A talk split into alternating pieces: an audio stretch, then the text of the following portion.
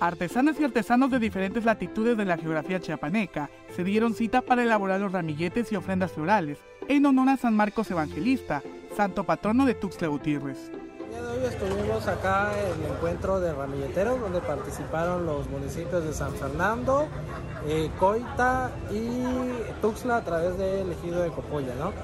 Eh, como puedes ver, ahorita ya estamos en el proceso prácticamente final, donde vamos a proceder a armar eh, los arreglos, las enramas para poder entrar en procesión para adornar el altar de San Marcos.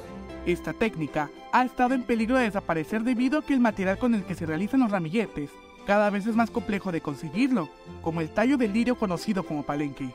Ahorita lo que es muy difícil conseguir es lo que viene siendo lo blanco que podemos ver ahí, que es el tallo de un lirio, que acá en Tuxtla lo conocemos como reina y en la mayoría de los municipios como palenque, ¿no?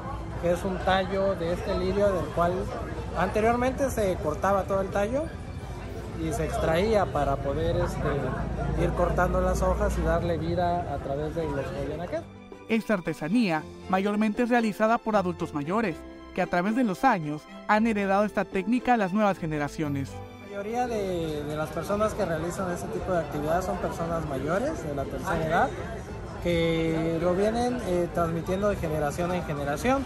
Siempre en este tipo de eventos hay personas nuevas que se suman eh, con la intención de aprender.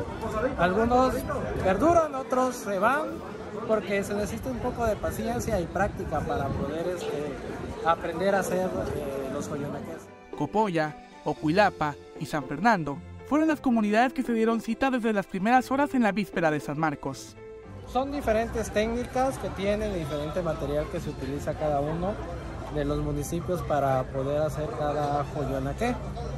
En el caso, por ejemplo, de de Colta que nos acompañó hoy en, la comunidad de Oculapa, pues utilizan lo que es este, la hoja de mango y ellos exclusivamente usan el material eh, palenque y la flor de bobambilla. ¿no? Invitan a la ciudadanía a que se involucre en estas actividades para poder conservar estas técnicas y tradiciones. Invitarlos a que cuando tengan la oportunidad de ver este tipo de actividades se puedan sumar puedan ser parte también de esas costumbres y tradiciones del pueblo soque.